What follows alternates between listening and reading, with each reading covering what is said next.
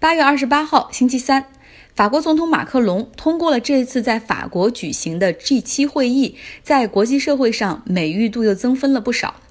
大家都知道，现在的国际社会是美国总统不太正常，英国首相只顾着搞笑幽默，德国总理默克尔又即将准备退休。在这样的情况下，马克龙展现出了应有的国际领导力。另外，经常有人说啊，既然都有了 G20，那 G7 会议显得非常的鸡肋。但这次我们看到了马克龙几乎扭转了这一印象。这次 G7 会议非常有成效。首先，他重申在气候变化上大国应尽的责任，并且协同其他六个国家的领导人同意释放两千两百万的美元的援助给巴西去救火。大家要知道，G7 里面有意大利这种。财政状况一塌糊涂的国家，随时都可能沦为被救助的对象，根本不愿意出钱。同时，也有像美国这样的国家，特朗普就不信气候变化和人为活动相关，但是在马克龙的斡旋之下，他们都愿意出钱。虽然最终啊，巴西总统还是认为这笔钱是对他的人身侮辱，拒绝了。那么第二个问题就是在伊朗问题上，我们也看到了马克龙的领导力。他决定创造更多的对话机会，先是在一场私人午餐会上和特朗普聊，了解美国在伊朗问题上的态度。之后呢，他又马上向伊朗外长邀请，请他来 G7 来做信使，传递伊朗愿意解决争端的意图。虽然特朗普最终没有见他，但是整个峰会形成了一个信息场，最终是给美国和伊朗创造了重新回到谈判桌上的机会。而法国总统马克龙趁热打铁，在和特朗普的联合发布会上，他说法国建议美国和伊朗两国的总统可以在几周之内举行峰会，而特朗普的态度也表示可以谈啊。众所周知，美国和伊朗在过去几个月里关系严重恶化。先是美国指责伊朗烧毁西方的运油船只，然后伊朗还打下了美国最新款的无人机。美国后来又要求盟友扣留伊朗的运油船只等等。但是经过这个 G7 的周末，特朗普松动了，他说表示愿意和伊朗领导人见面，这都是马克龙的功劳。第三呢，我们要看马克龙，实际上他非常了解特朗普的行事风格。于是就拿出了那种不让会议脱钩的解决方案。大家还记得去年 G7 在加拿大召开吗？那个时候简直可以用混乱来形容。G7 领导人已经达成了盟友间的贸易框架协定，而且据说特朗普也同意了。G7 峰会随后发布了一个会议声明，啊，表示大家都同意这个贸易框架。但是特朗普一上飞机就马上反悔，说他根本不同意，甚至不知道说的是什么。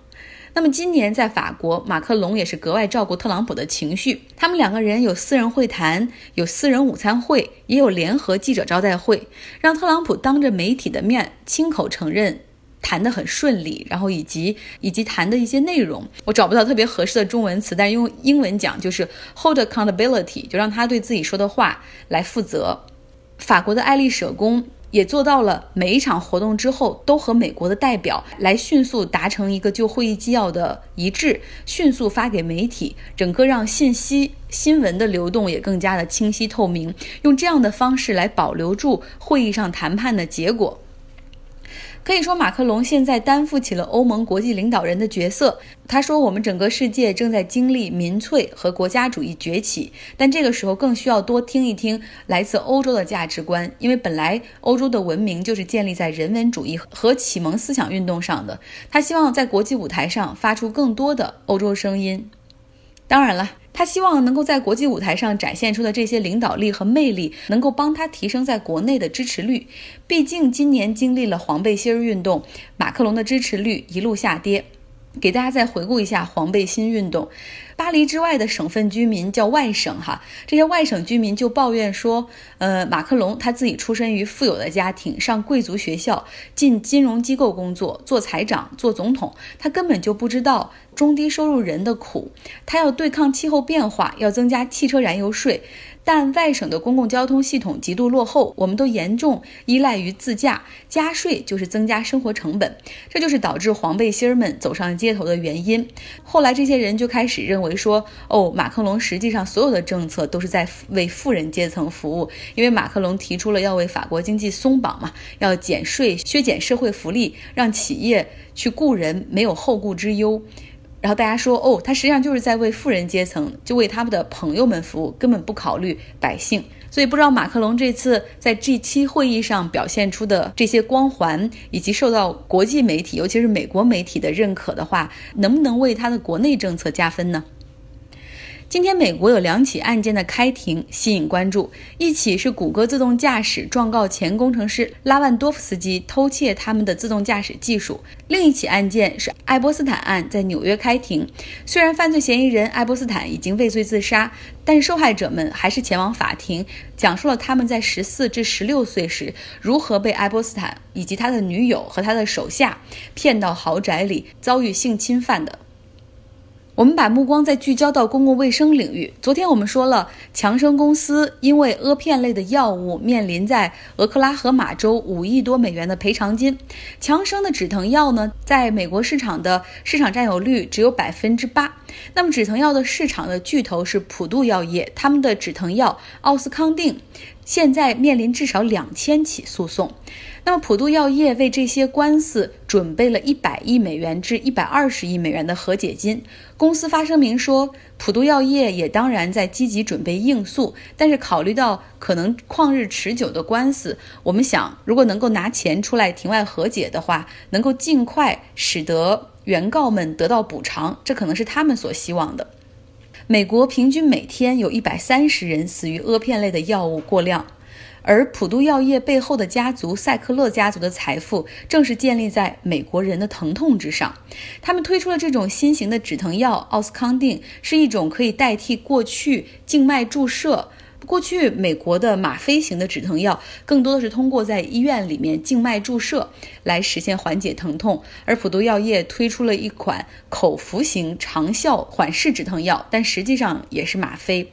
其中的主要成分是羟考酮，一种在化学结构上其实接近海洛因半合成的阿片类的药物。那么普渡药业通过它的游说和营销，使得药物不仅顺利通过了美国药物监督管理局的审批，而且还成功纳入了医保。它的止疼药非常的强，强到可以在中西部。和经济落后的美国州，有些人会把这些药直接碾成粉末来吸食，或者缓解在水中，然后再注入到静脉里。因为这样的话，延时释放成分的作用就失效了，就可以立刻造成强大的麻醉效果。阿片类的药物成瘾，成为了低收入白人家庭死亡率攀升的推手。那么有人可能要问了，诶，为什么黑人群体没有在这次阿片类药物危机中大规模成瘾呢？其实是美国的种族歧视救了他们。因为首先很多黑人他们因为教育水平比较低，然后又在社会中受到排斥，是没有工作的，所以没有医保，那么医院自然就不会给你开药。其次呢？医生们就认为说，黑人容易对药物上瘾，在为他们开止疼药的时候非常谨慎，但是反而对白人，因为他们在工厂工作，自身有医保，然后再加上认为他们不会成瘾，所以医生在开药的时候剂量可以非常的慷慨。再说另外一个公共健康的杀手吧，香烟。因为年轻人群吸烟人口数量的降低，烟草公司为保持利润都在想办法，比如说是不是要投资个电子烟啊等等。那么现在拥有万宝路的两家公司，他们就决定合并吧，为了让未来的数据更好看。先说说历史，万宝路呢是美国的品牌，它的母公司是奥驰亚。但是到了两千年之后呢？当时美国的监管层考虑到公共卫生安全，患有肺癌的人数上升，一度是想起诉大型烟草公司的。考虑到这个风险，奥驰亚就决定把万宝路海外市场的业务拆分出去，成为一个单独的公司，以防美国市场受罚的话，整个集团被牵连，罚款数量太大。那么被拆分出去的这家公司叫 Philip Morris。从二零零八年之后，万宝路就有了两个爸爸，一个是在美国的奥驰亚，另外一个是在美国之外其他国家的 Philip Morris。这两家公司呢都是单独上市。那么眼前呢，新一代的年轻人越来越不爱香烟，这两家公司又考虑到如何应对市场下滑，合并是最好的办法。他们的合并呢将会从九月份开始。这个消息一出，股东们很失望，像市值有一千两百亿美元的飞利浦。跌了百分之七点七，而市值八百八十亿美元的奥驰亚跌了百分之三点九七。在做这条新闻的时候，我看到了一张全球香烟销量的图表。那么按地域分的话，中国市场位列全球第一，市场的香烟销量还在大幅增长。两千零六年的时候，全国的香烟销量是一点九万亿支，二零一八年的销量是二点四万亿支。而排在第二的是印尼市场，大家听一听就知道数量相差多么的悬殊。印尼市场的二零一八年的销量是零点四万亿支，在此之后是美国市场、俄罗斯、日本，而这三个国家在过去十年里香烟的销量都是下降的。听到这个。你就知道了，我国香烟的销量到底有多大，而我国香烟的年销量还在增长，其实是非常可怕的。据统计，在我国，早在二零零八年的时候，肺癌就已经。取代了肝癌，成为恶性肿瘤死亡率排在第一的癌症类型。而肺癌最大的诱因就是吸烟，另外还有二手烟，让根本就不吸烟的女性和儿童群体深受其害。其实我们国家也已经意识到香烟对于公共健康的危害，很多个城市都出台了禁止在公共场合吸烟的行政命令。但是我想，政府实际上可以做得更多。在澳大利亚。一包香烟差不多要四十澳元，相当于三百块人民币。吸烟的人很少，年轻人没有钱吸烟。其实政府就是通过加税，使得烟民们在主观上要决定少吸烟。如果把香烟的价格涨上去，能否让老烟民也少吸烟呢？答案是绝对可以的。给大家讲个例子：今年我爸来美国参加我的毕业典礼，他带了香烟在路上，但是经过海关啊等等，反正不翼而飞了。但是他是一个有着几乎是有四十年吸烟历史的老烟民，他没办法戒烟啊，然后就说那就去买烟好了。美国的香烟价格也比较贵，最便宜的香烟一包也要加上税，也要九美元、十美元左右，相当于人民币七十块钱一包香烟。当时他就觉得哇，好贵。他过去在国内的时候，大概是两天要抽一包香烟，但是在美国，因为香烟太贵了，他要节省着抽，所以你经常看到他觉得感觉自己烟瘾犯的时候，就会拿出香烟吸上半根，然后掐掉，可能这一天就半根或者一根。他待了十天，这一包香烟都没有抽完。价格真的可以驱使人行为改变，这就是行为心理学的作用。那么又有人会说了，我们的国情不一样啊，国家要权衡香烟企业大多是国有公司，要考虑到保护当地的纳税和就业。